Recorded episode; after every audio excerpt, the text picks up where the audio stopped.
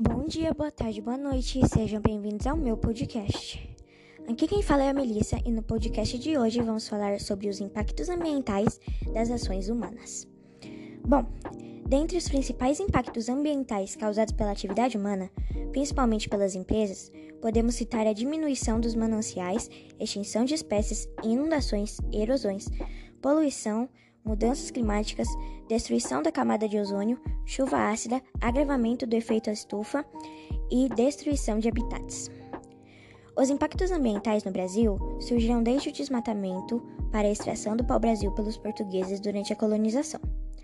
Os impactos começaram a se agravar entre 1930 e 1970, com a industria, industrialização e urbanização. Contudo, no país, as políticas ambientais demoraram a chegar. A primeira lei ambiental brasileira foi promulgada somente em 1981 com a Política Nacional de Meio Ambiente. Segundo a Resolução CONAMA número 1 de janeiro de 1986, o impacto ambiental é definido como qualquer alteração das propriedades físicas, químicas e biológicas do meio ambiente, causada por qualquer forma de matéria ou energia resultante das atividades humanas, que, direta ou indiretamente, afetam a saúde, a segurança e o bem-estar da população. As atividades sociais e econômicas, a biota, as condições estéticas e sanitárias do meio ambiente e a qualidade dos recursos ambientais. Analisando essa resolução, percebemos que qualquer atividade que o homem exerça no meio ambiente provocará um impacto ambiental. Esse impacto, no entanto, pode ser positivo ou não.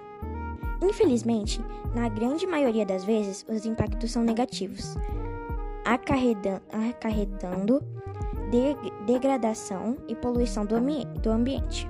A proteção ambiental é princípio expresso na Constituição Federal, que dispõe sobre o reconhecimento do direito a um meio ambiente sadio com uma extensão ao direito à vida, seja pelo aspecto da própria existência física e saúde dos seres humanos, seja quanto à dignidade da existência, medida a medida pela qualidade de vida.